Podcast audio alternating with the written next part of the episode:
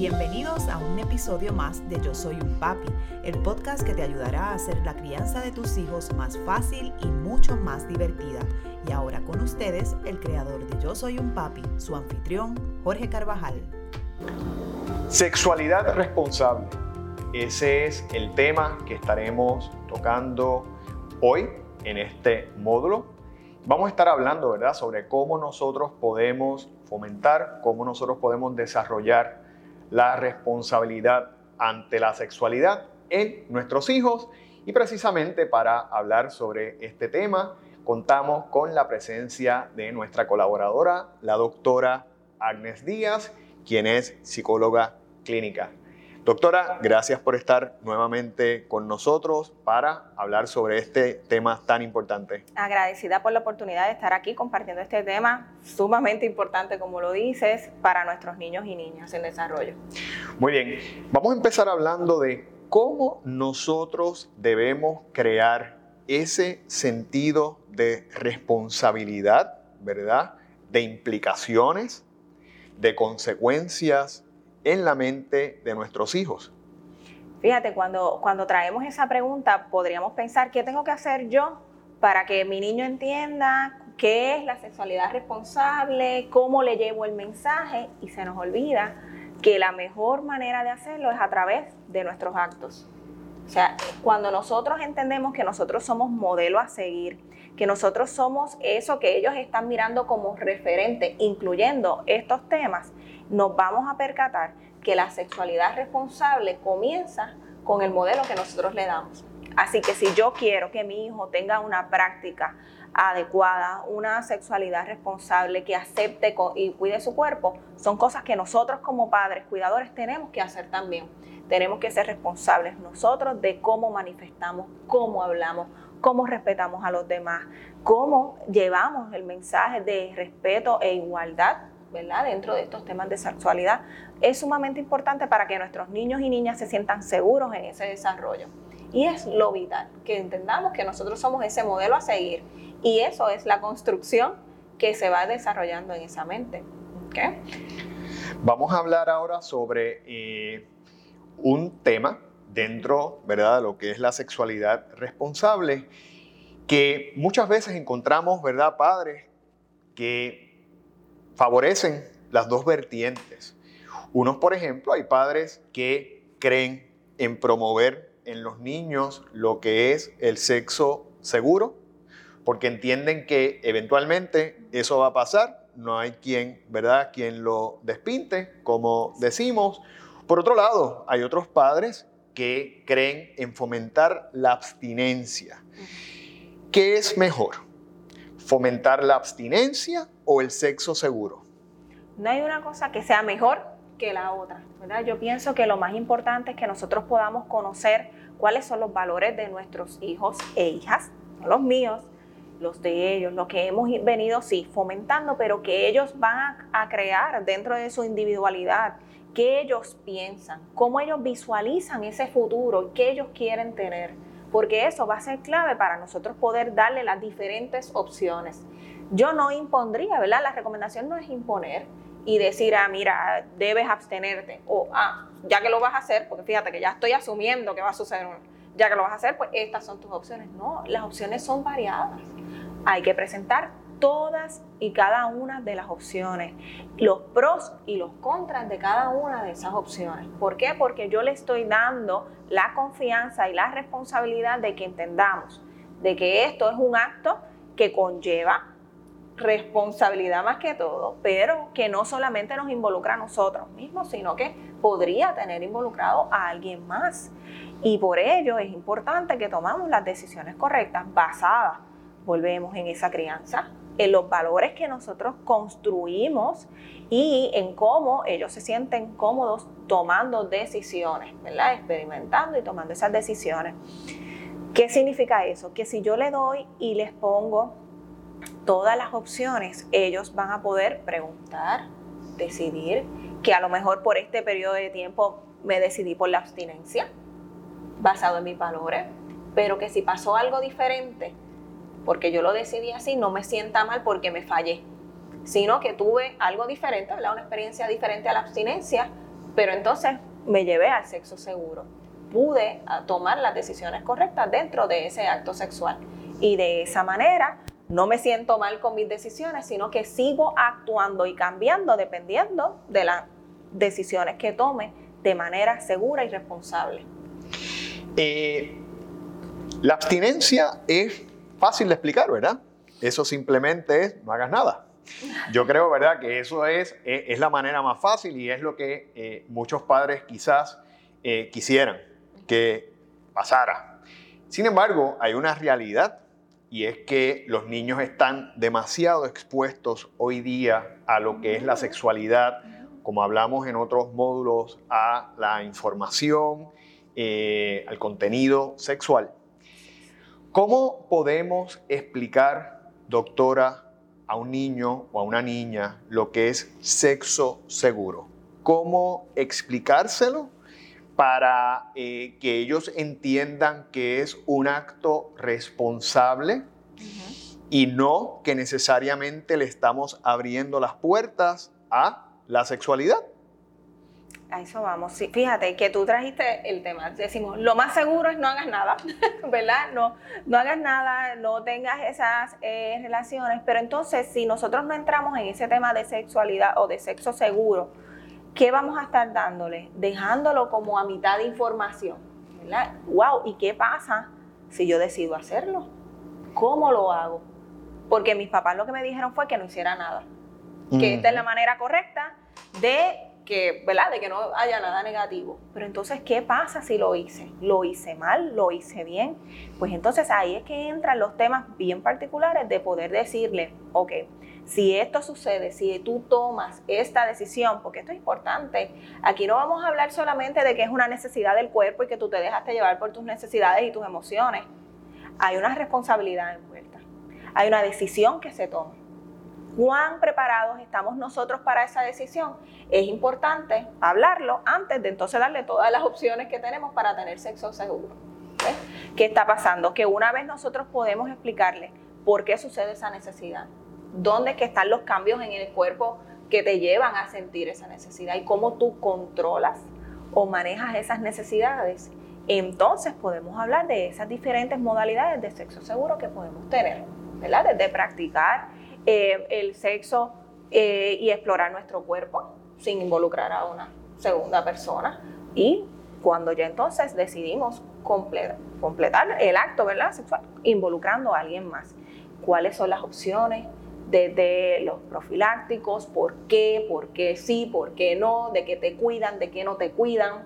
Tenemos que ser claros en esa información, no podemos dejar verdades a medias y mucho menos solamente recurrir a decir, ah, bueno, si no quieres tener un hijo, no hagas eso, ¿verdad? Porque entonces todo se reduce a no tener hijos.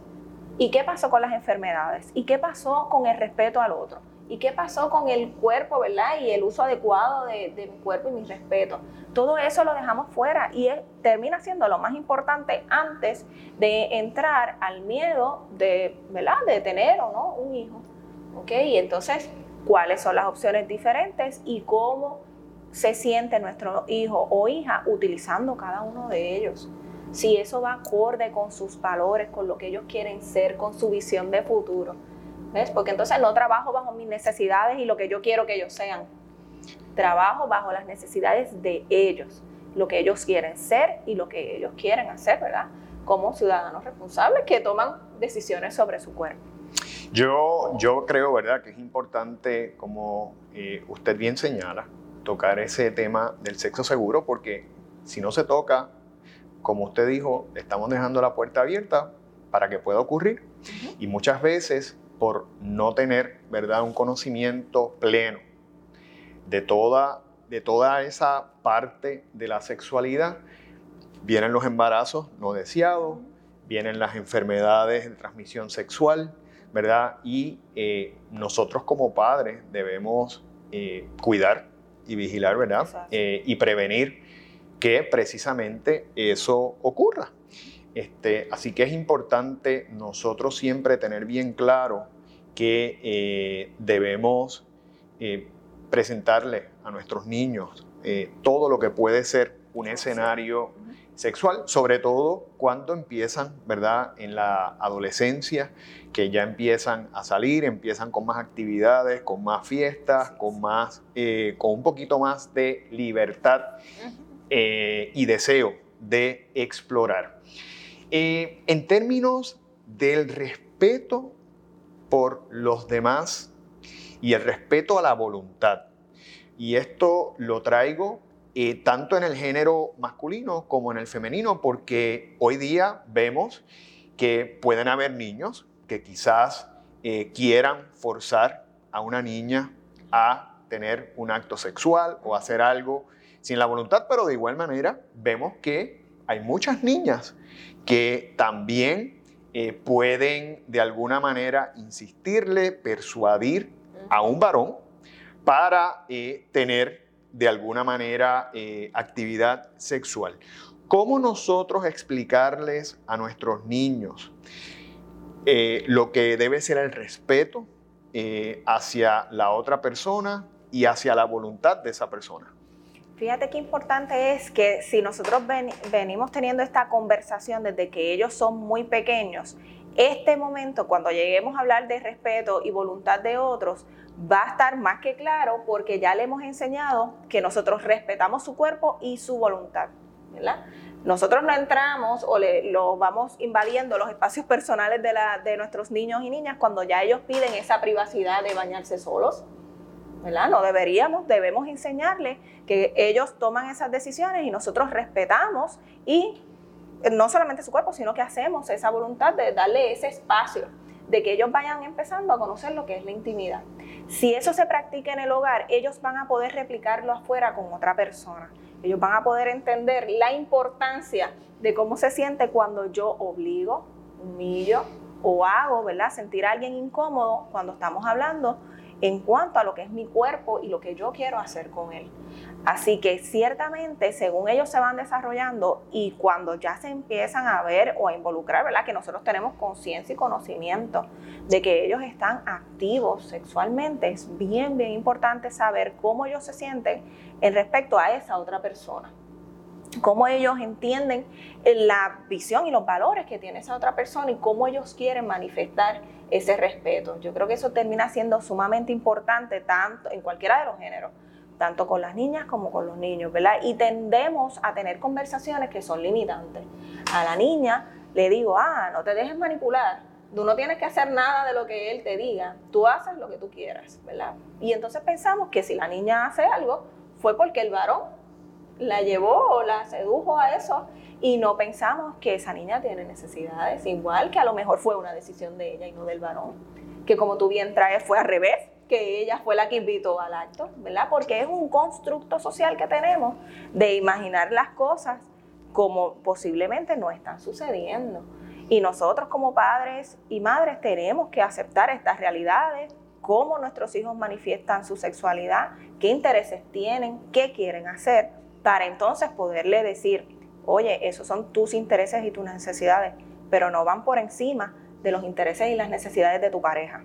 Y eso es importante. O sea, nada justifica, una necesidad que nosotros tengamos, no justifica que otra persona se vea afectada. Claro. Tenemos que aprender a que hay formas de controlar esas necesidades, de que nosotros somos responsables de nuestro cuerpo y que eso no son demostraciones de cariño, que hay diferentes maneras de nosotros poder desarrollar eso.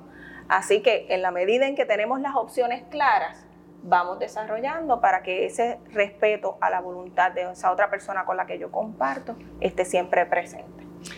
Doctora, en términos de eh, conductas indebidas, eh, sabemos que hoy día la tecnología se presta a que pueda haber intercambio de, eh, de conversaciones con contenido sexual, de que puedan haber intercambios de imágenes, que ocurre frecuentemente, que verdad que los, niños, los jóvenes, ¿verdad? Pueden intercambiarse por el teléfono imágenes.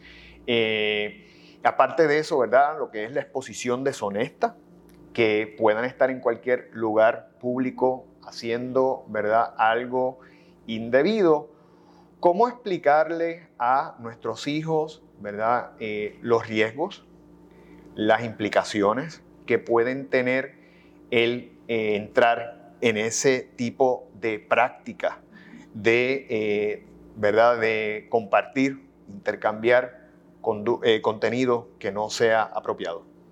Cuando nosotros empezamos a enseñarles que toda conducta tiene consecuencias, es el primer paso para que ellos puedan saber que si yo entro en una conducta que no involucra respeto para mi persona, que me puede poner o, en una posición vulnerable, ¿verdad? Van a haber consecuencias que pueden hacernos daño, que pueden lastimar nuestra autoestima.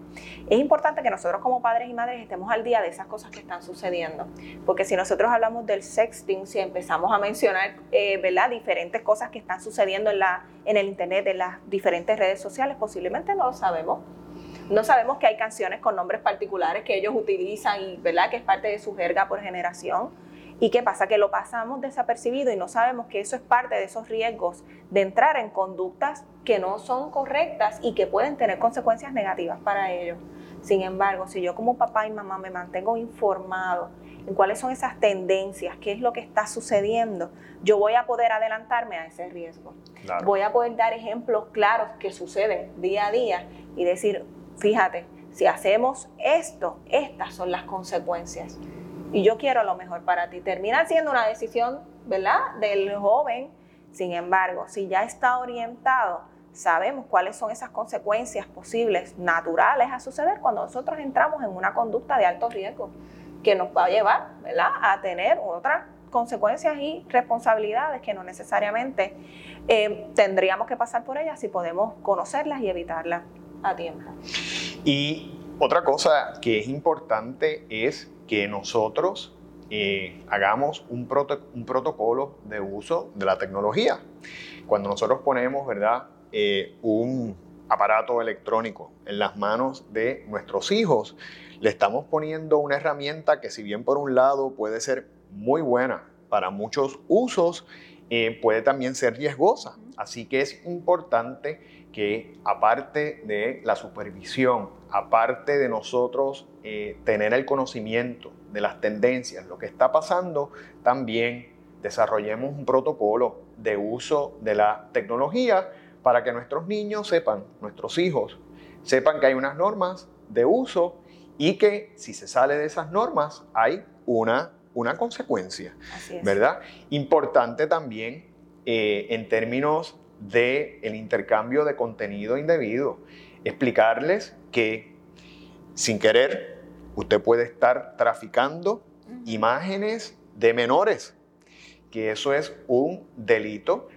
y que al ser un delito pueden haber unas consecuencias serias, aparte de que se puede perjudicar su reputación cuando vaya a entrar a la universidad o a conseguir un trabajo porque puede quedar marcado. Así que es importante eh, explicarle a nuestros niños todas las consecuencias que eh, una conducta indebida eh, les puede traer a sus vidas. Doctora, gracias como siempre por esta información tan valiosa para nosotros los padres. Y en el próximo módulo, errores comunes al hablar de sexo.